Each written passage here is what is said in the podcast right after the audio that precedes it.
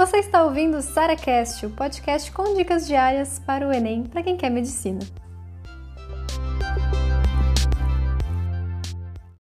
O que fazer até a nota do Enem sair? Vou começar, na verdade, com o que você não deve fazer. Ficar se perguntando o tempo todo: ai, será que eu passei? Ai, será que eu não passei? Será que fui mal na redação? Será que fui bem na redação? Cara, isso não ajuda. Isso só tá tirando ansiedade e no final das contas, toda essa preocupação não vai mudar em nada a nota que vai estar lá no portal quando sair a nota.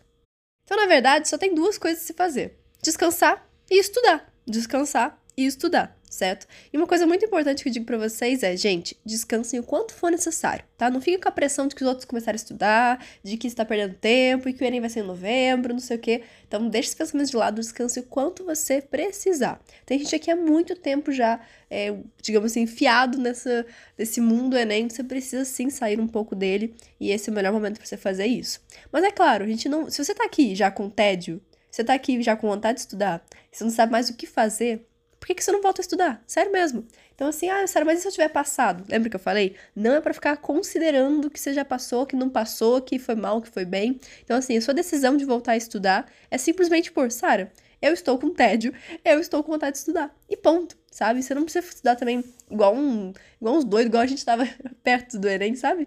A gente pode começar bem leve, a gente pode começar com matérias que a gente tinha dificuldade, agora a gente pode ter todo o tempo do mundo para aprender. Então, assim, uma coisa que eu quero muito que vocês tenham em mente é que a gente vai estudar até sair nossa aprovação.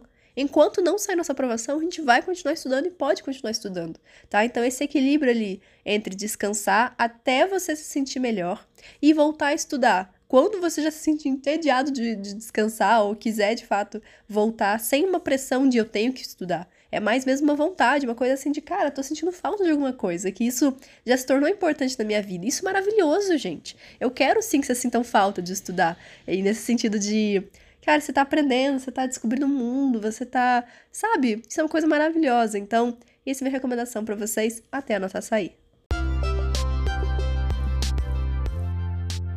Você ouviu mais um SaraCast, o podcast com dicas diárias para o Enem.